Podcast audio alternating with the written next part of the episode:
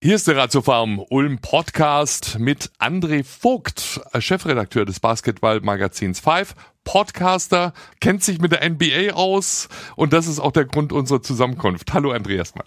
Hallo Marc. Normalerweise ist der Draft der NBA hier in Deutschland so, so eine Veranstaltung, die ja, vielleicht eher für Nerds oder für NBA-Fans da ist. Für uns Ulmer und Ulmerinnen ist das diesmal was anderes. Es ist ja einer von uns quasi mit dabei.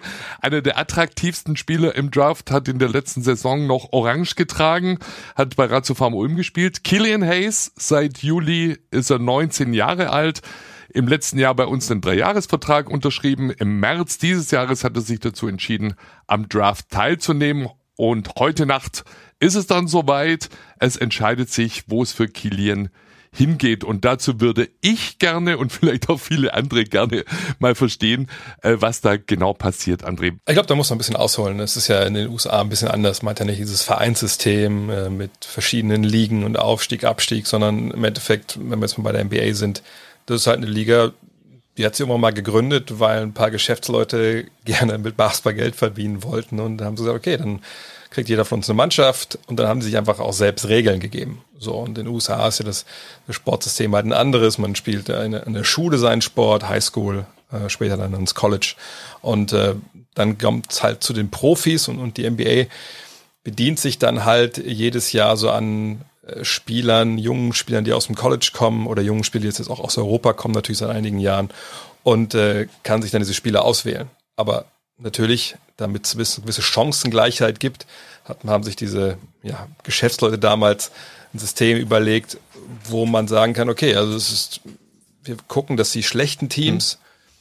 immer wieder Chance haben, besser zu werden. Also zum Beispiel, keine Ahnung, wenn du in einer relativ unattraktiven Stadt deine Mannschaft hattest, mal wegen Detroit, ähm, dann konntest du sicher gehen, okay, wenn wir so ein System haben wie die Draft, wo ich mir jedes Jahr dann, wenn ich schlecht bin, gute Spieler auswählen kann, sind bei mir, dann gehen die ganzen guten Spieler eben nicht nach Los Angeles oder nach Miami, wo es halt ein bisschen schöner ist oder wo sie vielleicht direkt gewinnen können. Und so hat man sich damals das System überlegt und das ist eigentlich ich glaube, jeder kennt das vielleicht ein bisschen vom Freiplatz. So, so, wenn man so Tip-Top hieß das bei uns hier im Norden gemacht hat und dann konnte man sich seine Mitspieler ein bisschen auswählen, abwechselnd. Mhm. So ist es da eigentlich auch. Bei uns Schwaben heißt das Henna. Ah, okay. Also du meinst, wenn man, wenn man so einen Fuß nach dem anderen genau, und, und dann genau. abwechselnd wählt. Mhm. Genau. Um es nochmal genau irgendwie so ein bisschen zu umreißen. Also dieser Draft findet statt, um eine einen gewissen Ausgleich herzustellen unter Mannschaften, die du sagst, äh, vielleicht nicht so attraktiv sind. Ich sage jetzt auch mal, vielleicht nicht nur äh, das Ganze dann mit Geld funktioniert. Äh, kann man das so beschreiben? Genau, also diese Geldnummer ist ja komplett raus. Also es, man guckt eben die 30 Teams, jetzt mal ins Unreine gesprochen oder ganz vereinfacht, wir haben die vergangene Saison gespielt. Es gibt den Meister, und dann gibt es vielleicht dann die Teams, die die wenigsten Spiele in der regulären Saison gewonnen haben. Und ähm, die Reihenfolge wird halt gebracht. Das beste Team mit den meisten Siegen darf als letztes dann wählen in dieser ersten Runde, wo alle 30 Teams sich Spieler auswählen dürfen. Okay. Und das mhm. schlechteste Team darf als erstes auswählen. Und dann geht das halt so, so durch. Ich frage jetzt nochmal nach. Also äh, es gibt eine Liste von Spielern, die da zur Verfügung stehen. Das sind insgesamt wie viele?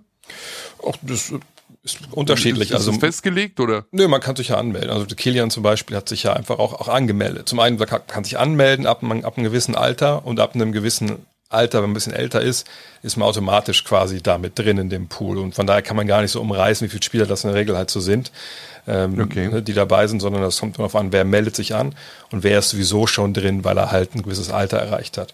Und dann ist es halt so, wie gesagt, wie auf dem Freiplatz. Ne? Dann kann sich das Team, was als schlechtestes, schlechtestes war in der Vorsaison, kann sich als erstes einen Spieler aussuchen aus diesem Pool von äh, diesen, diesen jungen Spielern. Und dann geht's halt weiter die Reihe durch bis 30 und dann geht's wieder von vorne los bei 1 mit 31 dann halt. Und ähm, vereinfacht gesagt gibt's dann halt diese beiden Runden. Jeweils jedes Team kann sich zwei Spieler ziehen und kann hoffentlich äh, Youngster sich so ins Team holen, die dann schlechte Teams besser machen und dann eben auch der Grundstein sein können, vielleicht für, für eine neue Mannschaft. Als Spieler habe ich überhaupt keinen Einfluss darauf, oder? Ich, ich melde mich da und ja. werde dann ausgesucht, also gepickt. Genau, das ist halt, äh, doch ein ziemlich, ziemlich komisches System, glaube ich, auch so für, für europäische Ohren. Denn das hat schon ein bisschen was von Kommunismus irgendwie, wenn man ehrlich ist. Ne? Und das in Amerika, das geht ja überhaupt nicht. Ja, wie es dann immer so ist. Ne? Wenn die Reichen sich Regeln machen, dann, dann ist man ja schon sehr auf Chancengleichheit aus. Ähm, und wenn man jetzt also zum Beispiel Kilian, wenn der jetzt äh, gewählt wird, dann gibt's auch, je nachdem an welcher Stelle er dann ne, gewählt wird, gibt's dann auch klar, ist klar umrissen, wie viel Geld er bekommen kann, wie sein erster Vertrag aussieht, das ist klar geregelt. Das kann dann nicht frei verhandelt werden, wenn man halt gewählt wird. Ähm, und man ist dann eigentlich auch de facto die ersten vier, fünf Jahre an dieses erste Team gebunden. Ähm, klar kann das, das, Team einen dann wegschicken und so traden nennt man das ja in den USA, also eintauschen gegen einen anderen Spieler vielleicht, aber man ist dann erstmal in diese Franchise gebunden. Und es gab schon in der Vergangenheit ähm, einige Beispiele, wo Spieler natürlich dann gesagt haben, okay, zu dem Team möchte ich aber eigentlich gerne nicht. Dann versucht man das vielleicht auch vorher schon zu kommunizieren, dem jeweiligen Verein, zum Beispiel, indem man sagt, äh, bei euch zum Probetraining kommen, nee, habe ich eigentlich keine Lust. Ähm, also da wird mit einem großen Zaunpfahl dann versucht genau. zu winken. Deswegen haben die Spieler ja auch ihre Agenten, die sowas dann halt äh, versuchen halt ne, ein bisschen zu steuern. Aber es ist wirklich so in den USA, wenn Kilian jetzt zum Beispiel Nummer zwei, wenn die Golden State Warriors gerne Kilian Hayes haben wollen, die wählen den, dann gibt es für ihn erstmal nur diesen einen Verein. Denn mit dieser Draft ist es halt so, dass die Warriors in dem Fall die Rechte jetzt an ihm hätten für die NBA. Er kann natürlich in Europa spielen, er kann irgendwo in der Welt spielen. Nur wenn er in der NBA spielen möchte, dann darf er nur für die Golden State Warriors spielen. Du hast vorher gesagt, äh, das ist äh, genau geregelt mit den Einkünften. Das heißt also, die, die Gehälter stehen fest, verstehe ich das richtig? Genau, es gab Zeiten, da war das nicht so. Ähm, eigentlich in der ganzen NBA-Geschichte und dann aber in den 90er Jahren war es so, dass ähm, die Gehälter von den, diesen Rookies, also von den Spielern, die das erste Jahr in der Liga sind, extrem explodiert sind, weil die konnten ihre Gehälter halt frei verhandeln. Und äh, da hat man nochmal gesagt, okay, das ist vielleicht nicht so optimal, wenn die, die noch nichts geleistet haben, hier mehr verdienen als die mhm. Veteranen, die schon zehn Jahre dabei sind und vielleicht bessere Leistungen bringen. Und da hat man irgendwann dann dieses Rookie Salary Cap, nennt man das, eingeführt. Also es gibt wirklich so eine ähm, Tabelle, wo drin steht, okay, wenn du halt Nummer eins gezogen wirst, kannst du so viel Geld verdienen, Nummer zwei so viel, Nummer drei so viel. Äh, und das geht dann durch die ganze erste Runde durch. In der zweiten Runde, interessanterweise, können dann die Spieler das frei verhandeln, mehr oder weniger. Aber für die erste Runde, da wo Kilian auch über die Lagentheke geht, da wird klar festgelegt sein, was er in den nächsten paar Jahren verdient. Die Chancen, dass äh, Kilian gepickt wird von einem Club sind aus deiner Sicht wie hoch? Super hoch. Also er wird einer sein, der, ähm, man spricht immer von der Lottery. Also die ersten 14 Teams, die wählen dürfen, sind in der Regel die, die halt nicht in den Playoffs mit dabei waren. 16 Teams spielen in den Playoffs. Unter diesen 14 Teams wird ausgelost, wer die ersten drei Wahlrechte hat. Das ist nochmal, nochmal so eine Kompliziertheit, damit keiner mit Absicht verlieren kann, Schlecht weil er denkt. spielt. Genau. Man kann natürlich sich dann auch damit bessere Voraussetzungen beschaffen für diese Lotterie. Man kriegt dann mehr Lose, sage ich mal, dass man äh, da früher gezogen wird. Ähm, aber diese ersten 14, da erwartet man natürlich auch die besten Spieler und da ist Kilian auf jeden Fall mit dabei. Wo er jetzt genau gezogen wird, das ist eine spannende Frage, weil es gibt äh, mittlerweile natürlich im Internet unglaublich viele Seiten, wo dann versucht wird, das so ein bisschen zu analysieren. Also wo passt denn ein Spieler hin?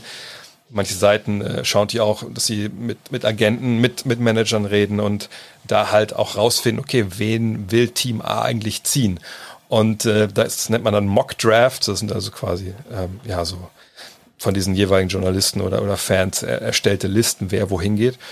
Und da ist bei Kilian echt eine krasse Amplitude zu sehen. Also es gibt Leute, die sagen, er ist der beste Spieler dieser, dieses Jahrgangs, wird er Nummer eins gezogen. Mhm.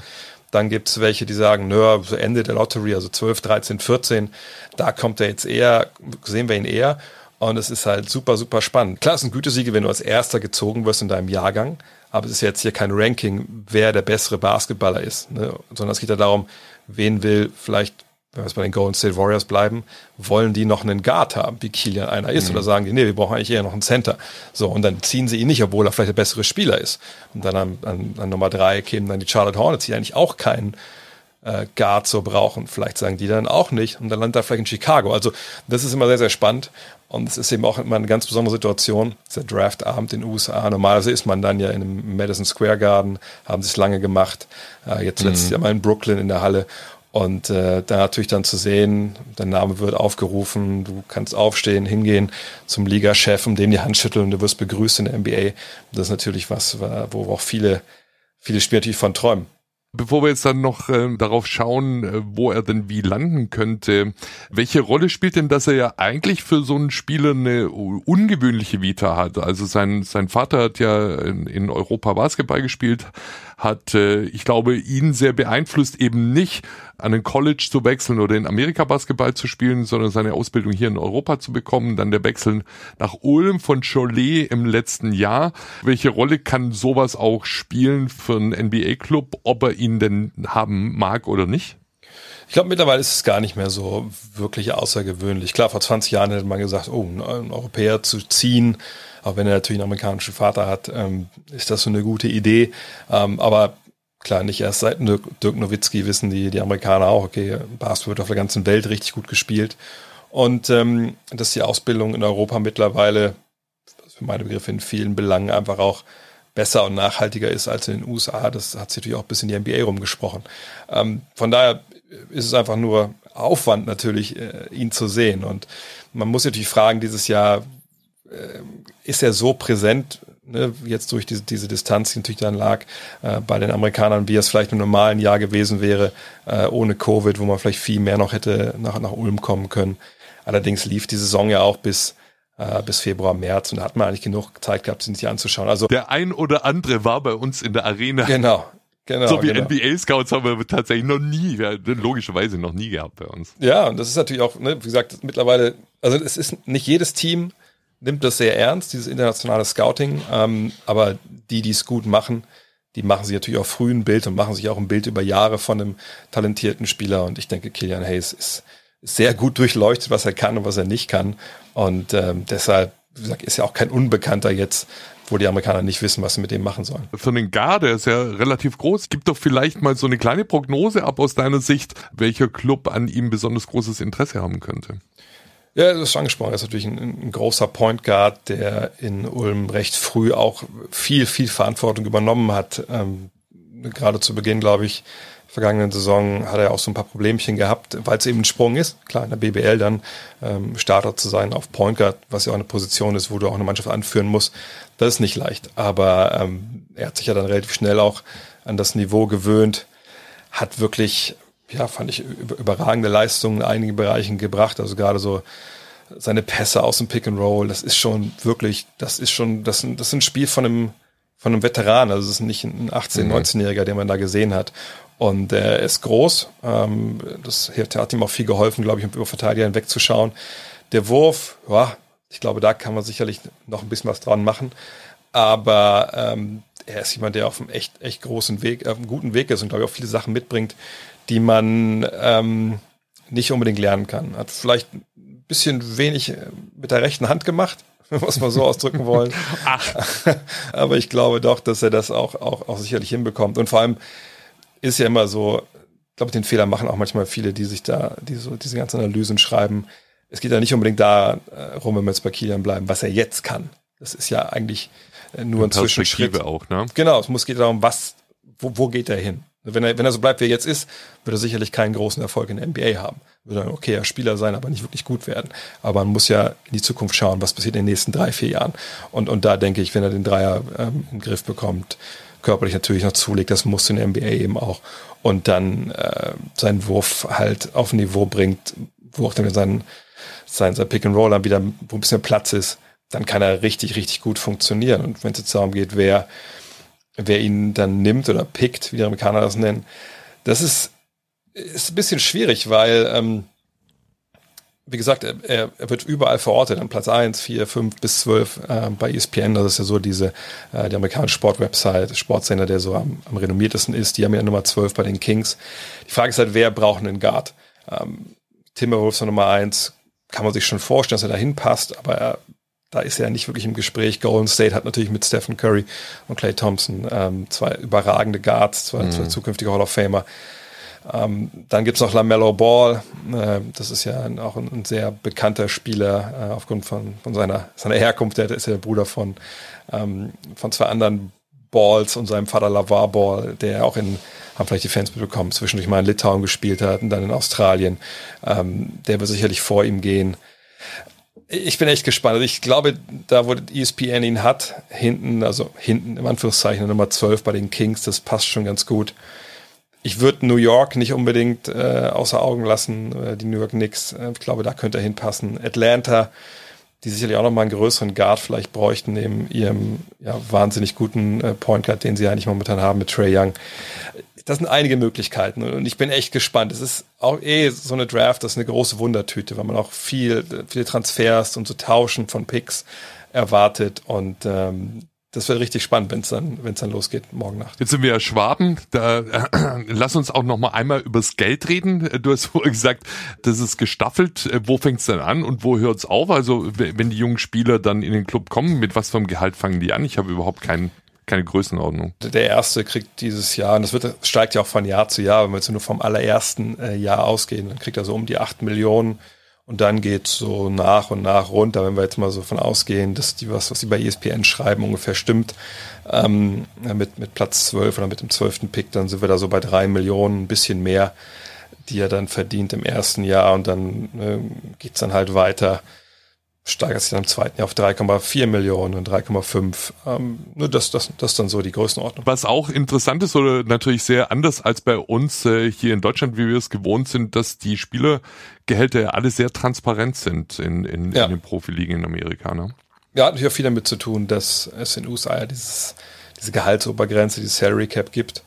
Und äh, dass die Amerikaner da auch, ehrlich gesagt, ein bisschen andere Einstellung haben zum, zum Thema Geld, äh, als wir es vielleicht in Deutschland haben. So, so der Neidfaktor, der hier irgendwie immer ein bisschen mitschwingt, den ich auch verstehen kann, ähm, bin ja auch Deutscher, äh, der ist aber in den USA dann irgendwie gar nicht so da. Also ne, da wird dann eher noch applaudiert und gesagt, Mensch, also stark, was er sich da erarbeitet hat.